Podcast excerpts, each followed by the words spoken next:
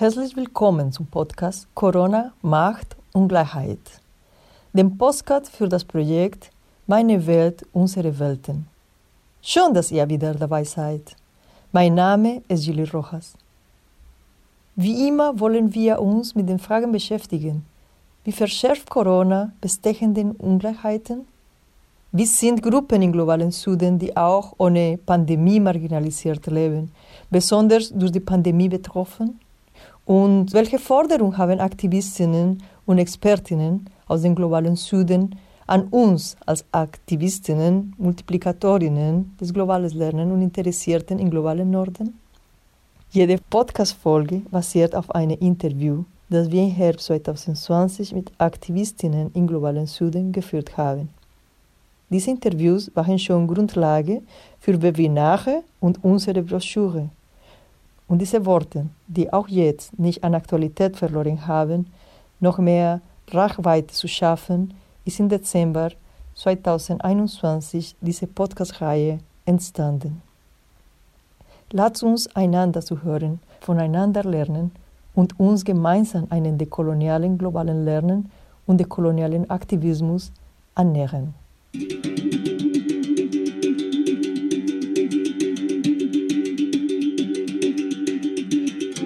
Corona macht Ungleichheit.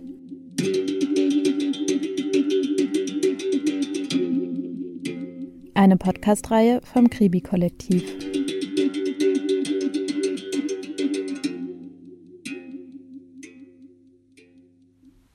In dieser Folge haben wir die Gelegenheit, die indigene Aktivistin Watatakalu Yawalapiti zu hören, die aus dem Bundesstaat Mato Grosso, genauer gesagt aus der Region Alto Xingu in Brasilien, zu uns spricht. In dem Interview erzählt sie uns von ihrer Arbeit in der indigenen Vereinigung Xingu, von ihrem Aktivismus mit anderen indigenen Frauen, von den Auswirkungen von Covid-19 in ihrer Gemeinde und von den Auswirkungen, die die extreme rechte Regierung unter Bolsonaro auf ihr Leben hat. Zum Abschluss hat auch sie eine Botschaft an uns hier im globalen Norden. In Brasilien leben heute etwa eine halbe Million Indigene, die über das gesamte Stadtgebiet verteilt sind. Von Norden bis Süden, von Osten bis Westen ist indigenes Leben auch heute, 530 Jahre seit Beginn des europäischen Kolonialismus, durch ein hohes Maß an Widerstand geprägt. Im globalen Norden wissen wir wenig über die Kämpfe, Widerstände und Selbstorganisationen der indigenen Menschen. Die Selbstorganisation Associação Indígena Xingu ist ein Beispiel dafür, wie sich der aktive Einsatz indigener Menschen in ihren Regionen ausdrückt. Besonders durch die Covid-19-Pandemie wird deutlich, wie wichtig und existenziell Selbstorganisation für Indigene ist. Wenn wir hier im Norden an indigenen Lebens im globalen Süden denken, dann sind es oft sehr stereotype Bilder. Nehmt euch doch einen kurzen Moment zu überlegen, welche Bilder da bei euch aufkommen. Indigene in Brasilien sind in allen Lebensbereichen zu finden. In der Stadt und auf dem Land, an der Uni und in den Schulen. Die Lebensstyles sind vielseitig. Hat ihr schon darüber mal gedacht, wie indigenes Leben organisiert ist? Watatakalu gibt uns einen Einblick, wie vielseitig die Organisation Xingu aufgestellt ist. É, a Associação Terra Indígena Xingu foi criada né, para fazer um trabalho de monitoramento territorial die indigene Organisation Xingu wurde ins Leben gerufen, um den Erhalt des Lebensraums zu überwachen. Heutzutage beschäftigt sie sich mit alternativer Ökonomie. Die vorrangige Tätigkeit von Xingu war ja auch seit ihrer Gründung die Produktion von nachhaltigem Honig. Wir arbeiten bereits mit mehreren Abnehmern. Wir haben einen Vertrag mit einer Zuckerproduktion. Daran gab es die größte Nachfrage innerhalb unserer Organisation. Es war eine Initiative, die eine Auszeichnung der UNO erhielt. Sie war weltweit anerkannt und beachtet. Wir sind sehr glücklich, diese Arbeit in die Welt hinauszubringen und auch darüber, dass der Regenwald bestehen bleibt und der Gewinn an die Gemeinden geht. Wir unterstützen auch Communities, die sich um die Wiederbepflanzung der Wälder kümmern. Das sind Initiativen mit großer indigener Beteiligung. Wir sind auch Teil von ihnen, von diesen Initiativen. Ihr fragt euch, wie das funktioniert? Indem wir den Organisationen Bedingungen auferlegen und festlegen, wie die Projekte abzulaufen haben und somit sicherstellen, dass die Communities davon profitieren. Wir unterstützen auch die Produktion von Pekiöl. Peki ist eine Frucht, die hier in der Xingu-Region wächst. Einige Communities kamen darauf, mit ihnen zu arbeiten, sie zu verwandeln für, wie sagt ihr doch gleich, zum Verkauf nach außen. Dies ist also ein Projekt, das innerhalb der Covid-19-Pandemie aufkam. Davon gibt es noch viele mehr. para venda para fora, né? Então é um dos projetos também que veio. Die Pandemie hat die Arbeit von Xingu noch wichtiger gemacht denn die Communities waren und sind sehr stark von diesen Auswirkungen betroffen. Dazu hören wir später noch mehr. Jetzt erzählt uns Watatakalu, wie sich die Arbeit von Xingu durch die Pandemie verändert hat. Außerdem gibt sie einen Einblick in die Aktivitäten der indigenen Frauen, die für den Erfolg von Associação Indígena Xingu zentral sind. durante a pandemia. E tem várias outras, né? A gente também assessora as associações locais, né? As associações comunitárias. Wir tun uns auch mit lokalen Organisationen, mit anderen Communities zusammen. Die Organisation der indigenen Xingus repräsentiert die 16 Sprachgruppen des Xingu-Gebiets und beherbergt über 115 Dörfer. Also spricht sie politisch im Namen der Völker. Während der Pandemie hat sich unsere Arbeit um so einiges vervielfacht, weil auch wir vor der Aufgabe standen, die Gemeinschaften zu unterstützen, die seit Pandemiebeginn isoliert wurden. Daher haben wir sie von Anfang an direkt unterstützt. Das Xingu-Gebiet ist in vier Regionen aufgeteilt. Jede dieser vier Regionen hat einen eigenen regionalen Vorsitzenden für die Organisation Terra Indigena Xingu. Jeder Vorsitzende achtet auf eine dieser Regionen. Jede Region hat verschiedene Gruppen. Sie tragen die Fragen und Themen aus den Regionen zusammen und wir übernehmen den administrativen Teil des Vereins. Ich bin Koordinatorin der Artix Mujeres innerhalb der Organisation Terra Indigena Xingu, eine Koordinierung von Frauen, die sich speziell mit den Angelegenheiten von Frauen beschäftigt den Projekten von Frauen, sich dafür einzusetzen, dass Frauen mehr bei den Diskussionen mitwirken können, sich dafür einzusetzen, dass Frauen befähigt werden, sich auch Aspekte nicht indigener Kultur als Werkzeug für ihren Kampf zu Nutzen zu machen. Para ser uma ferramenta, né, da, da nossa luta também. Zentrales Thema indigener Organisationen ist oft der Erhalt ihrer Lebensräume. Der derzeitige Präsident Brasiliens, Jair Bolsonaro, gilt weltweit als einer der Verantwortlichen für die zunehmende Abholzung, das Abbrennen von Wäldern und die Verkleinerung von Schutzgebieten im Amazonas-Regenwald und folglich für die Verschärfung des Klimawandels, der den Planeten zerstört. Von der Regierung eingebrachte Gesetzinitiativen die Propaganda in den Medien und die aktive Beteiligung der Agrarindustrie in der Regierung hat die Arbeit von Umweltschutzorganisationen deutlich erschwert. Da viele in diesen Schutzgebieten indigene Gebiete sind, bedeutet eine Bedrohung der Umwelt auch immer eine Bedrohung der indigenen Völker. Watatakalu spricht als direkte Betroffene dieser Politik zu uns. Für sie ist die Natur, die zerstört wird, ihre Heimat. Der Ort, von ihre Familie Nahrung, Medizin und Materialien bezieht. Der Ort ihrer Vorfahren. Ihre Wut bezüglich Bolsonaro und seiner Regierung ist daher groß.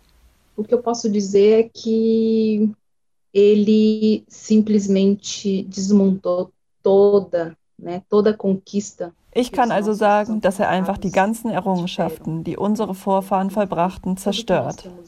Alles, was wir heute haben, unsere anerkannten Gebiete, den Erhalt unserer Kultur, besteht nur dank unserer Großeltern und unserer Eltern. Sie haben viel gekämpft, um es zu erhalten, damit wir heute ein Zuhause haben, damit wir einen Fluss zum Baden haben, damit wir den Wald haben, wo wir Material herbekommen für unsere Häuser wo wir Arzneimittel für unser Volk suchen und wo wir unsere Flüsse haben, in denen wir noch baden, aber nicht mehr von trinken, weil heute mit der Anwendung der verschiedenen Pestizide es uns unmöglich gemacht wird, vom Fluss zu trinken der vor unserem Zuhause fließt. Deshalb bedeutet diese Regierung für uns die Demontage der Rechte indigener Völker. Aktuell brennen unsere Wälder. Es gibt viele Mitglieder der Freiwilligen Feuerwehr, Indigene und auch Nicht-Indigene, von hier und aus anderen Regionen, die kommen, um mitzuwirken und unter prekären Bedingungen zu arbeiten. Unterstützung von der Regierung gibt es nicht. Es gibt diese Menschen, die in dieser Hölle, die sich gerade abspielt, gegen diese Regierung arbeiten, weil diese ein Eindämmen der Brände ihrerseits nicht zulässt. Unser Wald hat sehr viel gebrannt. Damit ihr euch ein Bild machen könnt, an einem Tag ist das Feuer über 60 Kilometer hinweggefegt. Diese Menge an Waldgebiet ist sehr groß für einen einzigen Tag. und es ist schon ungefähr einen Monat lang, dass es brennt. Und das bedeutet pure Zerstörung für unser Zuhause. Viele beschreiben es so, es ist doch nur der Wald, der gebrannt hat, nicht euer Zuhause. Doch mein Zuhause ist auch verbrannt. Wenn ein ganzer Wald brennt, auf allen Seiten, Woher soll ich das Medikament nehmen, wenn ich es brauche? Und woher die Nahrungsmittel? Die Tiere, die dort sind, die wichtig sind für das Gleichgewicht, existieren nicht mehr.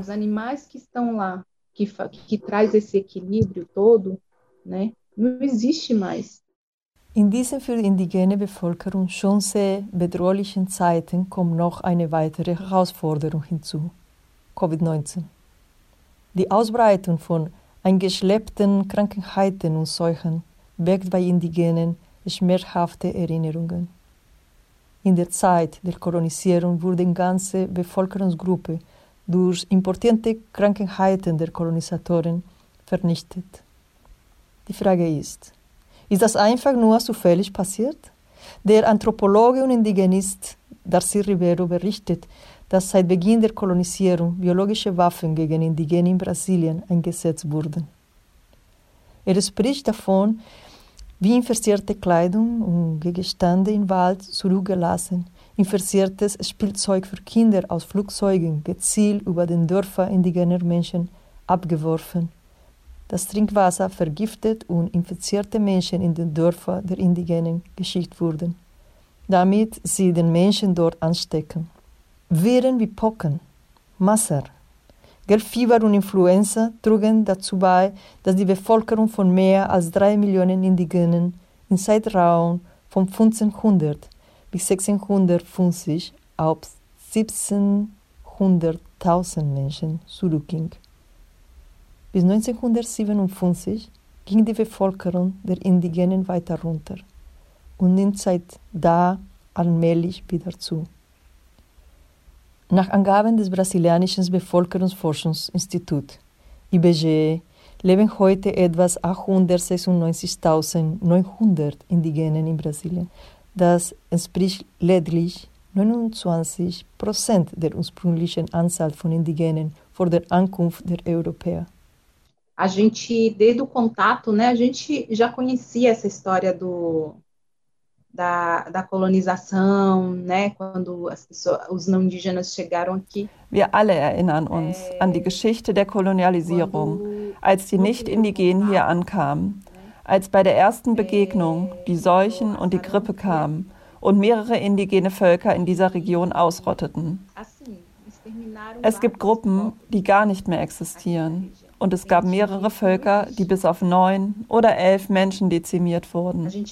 Mein Volk ist eine dieser Gruppen, die durch Krankheiten dezimiert wurden. Und als die Pandemie bei uns ankam, wussten wir, dass dies wieder geschehen könnte.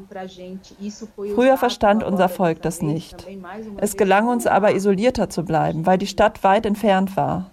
Es gab dahin keinen Zugang, es gab keine Straßen. Wir hatten nicht die Familienkasse. Die Indigenen hatten keine Familienkasse. Diese wurde wie eine Waffe gegen uns verwendet. Als die Regierung Notunterstützung einführte, als dafür gesorgt wurde, dass unsere Verwandten sich in die Schlangen der Banken einreihten, ließ das unsere Siedlungen erkranken. Nichts wurde dadurch einfacher. Sie haben nie verstanden, dass unser Volk eine andere Kultur hat. Wenn sich eine Person ansteckt, wird sie zu sich nach Hause gehen und dort mit 30, 40 Leuten zusammen sein. Sie wird also 39 Menschen zugleich anstecken. Alles, was wir innerhalb unserer Siedlung tun, tun wir gemeinsam. Also wussten wir, dass es auf diese Weise geschehen würde. Então a gente sabia que seria desse jeito que aconteceu, né? Brasilien ist einer der Länder mit einer der höchsten Covid-19-Sterblichkeitsraten der Welt. Im Jahr 2021 wurde eine parlamentarische Untersuchungskommission eingesetzt, um die Verantwortung der extremen rechten Regierung von Jair Bolsonaro für die Ausbreitung des Virus und die hohe Sterblichkeitsrate zu untersuchen. Durch diese Kommission wurden Korruptionsfälle in Zusammenhang mit auf den Kauf von Impfstoffen aufgedeckt, die auch dazu führten, dass die Impfung viel später begann, als sie hätte beginnen müssen. Es wurde auch deutlich, dass von offizieller Seite gefälschte Nachrichten produziert wurden. Selbst von Seiten des Gesundheitsministeriums wurde teilweise öffentlich die Schwere des Virus angezweifelt und die Verwendung von Medikamenten wie Hydroxychloroquin als wirksam propagiert. Das Medikament das zur Behandlung von Malaria eingesetzt wird, ist bei der Behandlung von Covid-19 nicht wirksam und kann andere Komplikationen verursachen. Watatakalu macht deutlich, wie gezielte Desinformation, aber auch fehlende Übersetzung existierende Informationen zur Ausbreitung des Virus beitrugen. Für sie knüpft der Umgang mit dem Virus an koloniale Praktiken an, die das Ziel haben, Indigene weiter zu marginalisieren. E quando entrou a doença na nossa casa, foi eu entrei em desespero porque eu já sabia o que ia acontecer, né? Als die Krankheit in unser Haus kam, bin ich verzweifelt, weil ich wusste, was jetzt passieren würde. Es wurde wie eine Waffe benutzt, um vor allem unsere Führungskräfte zu treffen. Es war ein Mittel, um unseren Kampf zu schwächen. Es war eine Möglichkeit, bei uns einzudringen und eine Waffe mitten in eine indigene Siedlung zu platzieren. Und das, wo unsere stärksten Führungspositionen Teil der Risikogruppe waren. Leider haben wir viele Leute verloren, nicht nur hier im Xingu, sondern in ganz Brasilien. In Brasilien haben wir sehr viele indigene Führungskräfte verloren, die für die indigene Sache kämpften, denn es verstehen nicht alle, was gerade passiert. Wer in der Siedlung lebt, versteht die Sprache des Nicht-Indigenen, des Weißen, nicht sehr gut. Manchmal hört er zu, versteht etwas, aber er versteht die Tiefe nicht. Er beherrscht eure Sprache nicht. Somit ist der, der nicht versteht, immer das schwächste Ziel des Nicht-Indigenen, weil dieser ihn ausnutzen wird. Er wird ihn wie seinen Bogen nutzen können und einen Pfeil abschießen, der alle umbringen wird. E, e, e lança uma, uma, uma flecha né, que mata todo mundo.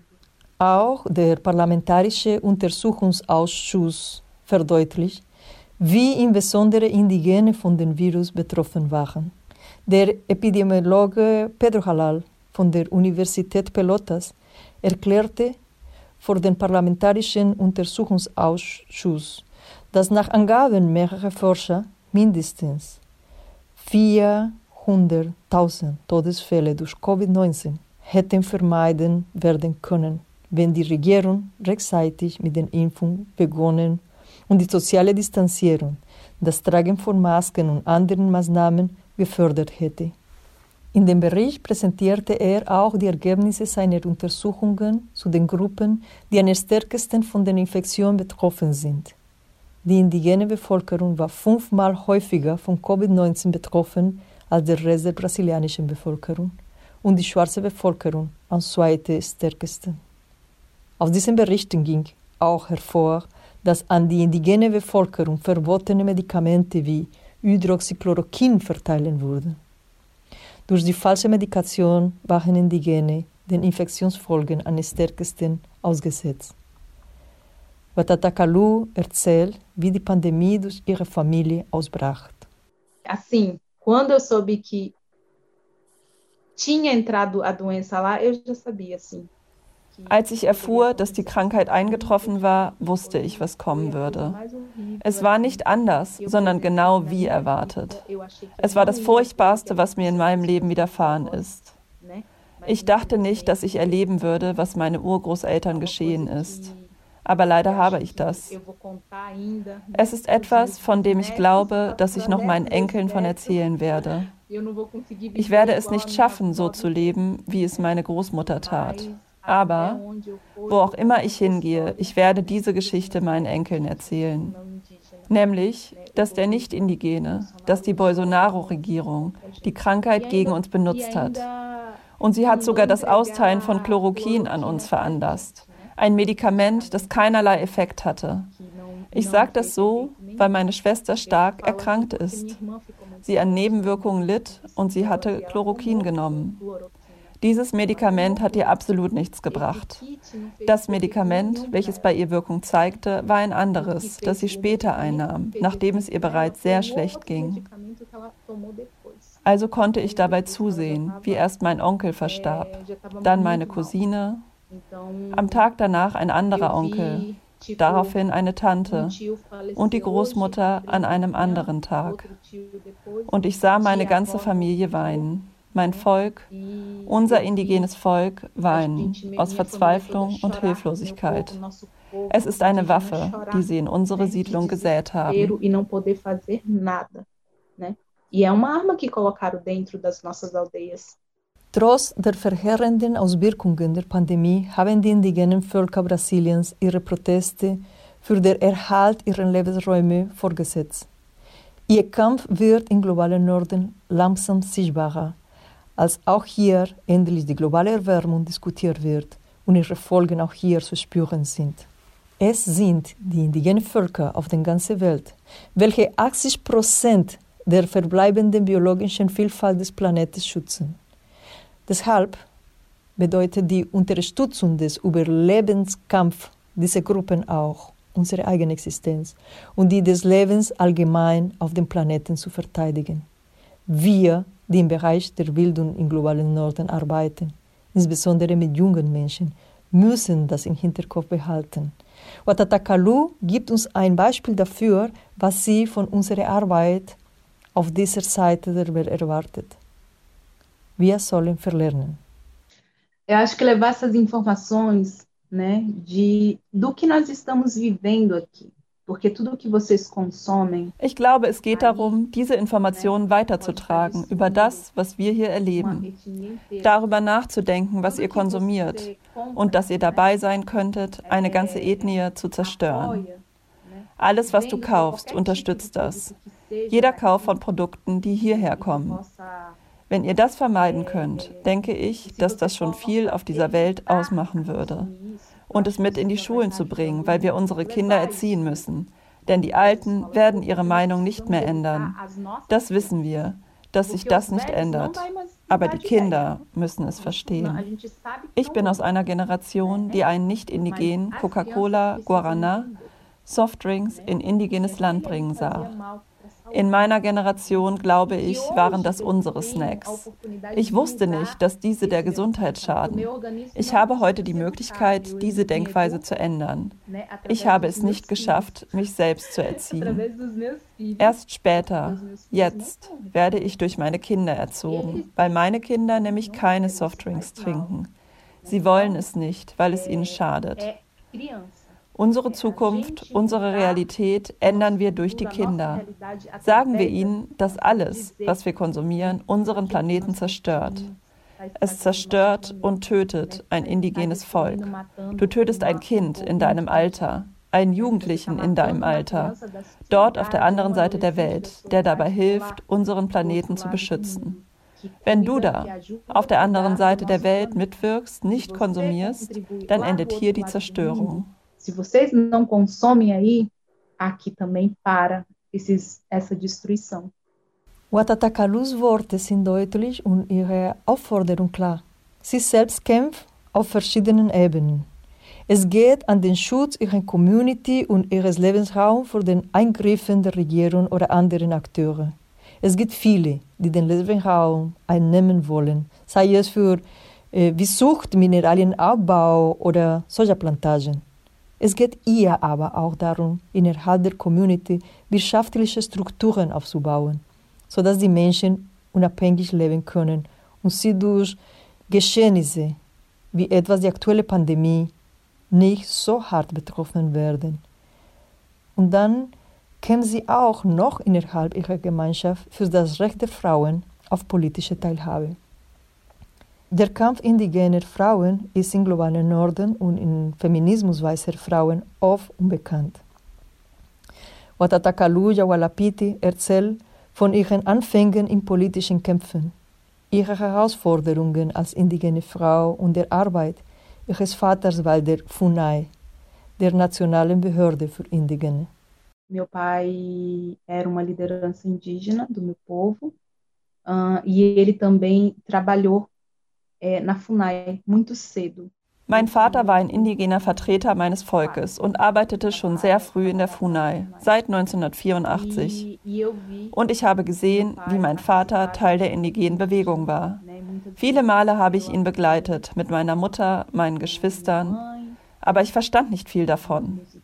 Bezüglich der Fragen rund um unsere Kultur habe ich immer mitgewirkt, also sehr früh durch meine Eltern und meinen Vater.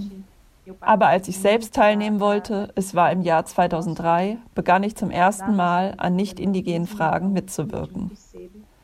Es war die erste Begegnung der Frauen. Ich nahm dort als Übersetzerin teil, weil ich eine der wenigen war, die ein bisschen Portugiesisch sprach und verstand. Seitdem mache ich mit.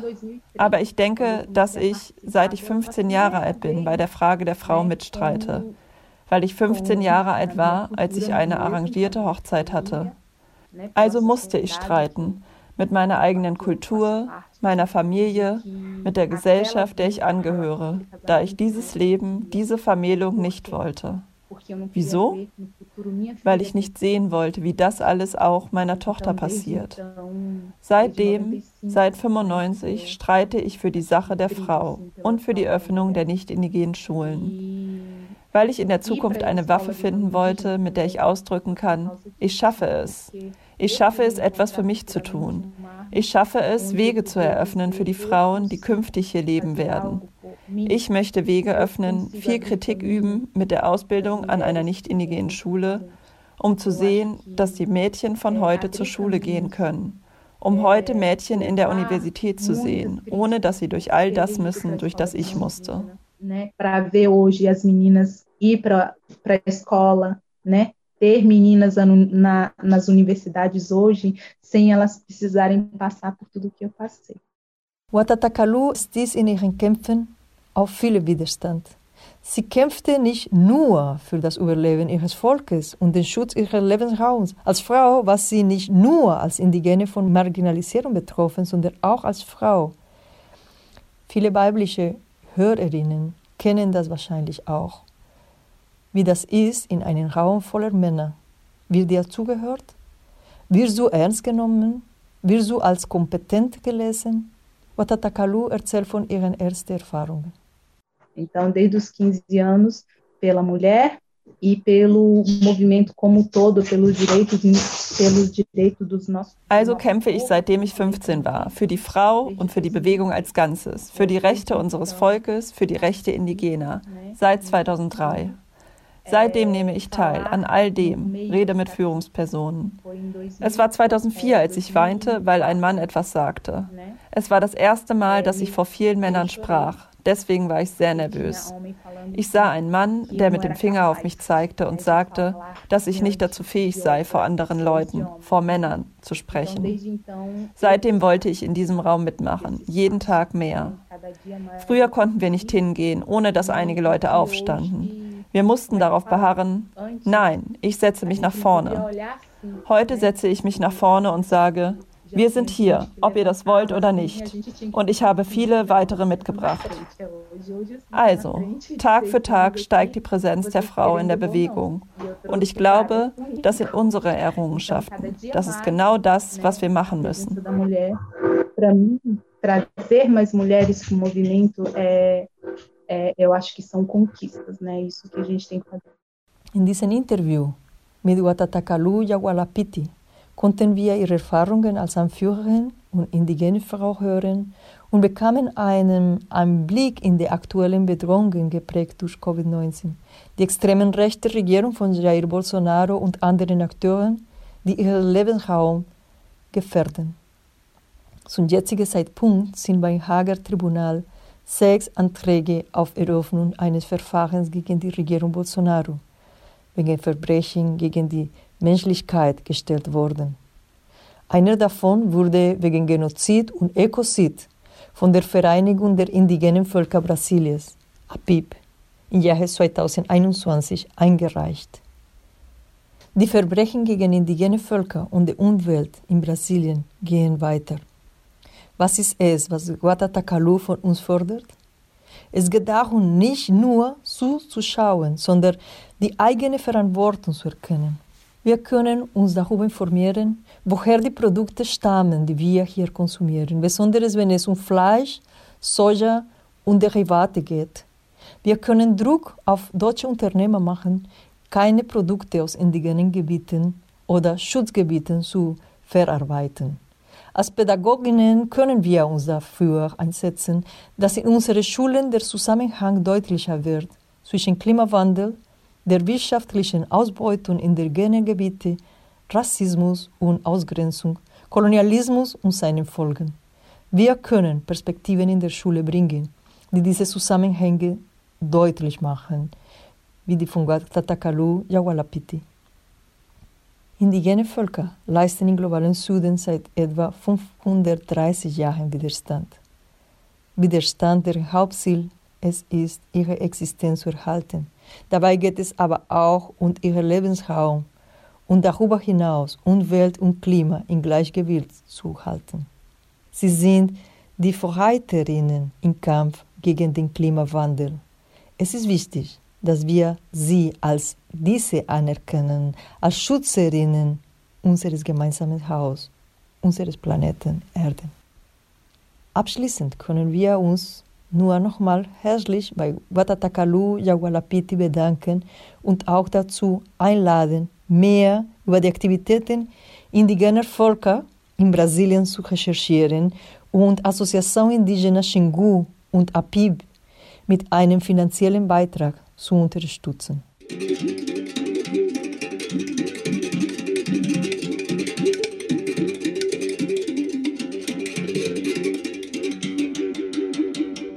Corona macht Ungleichheit.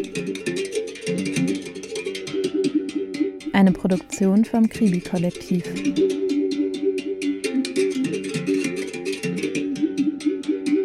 Gefördert durch die Landeszentrale für Entwicklungszusammenarbeit Berlin.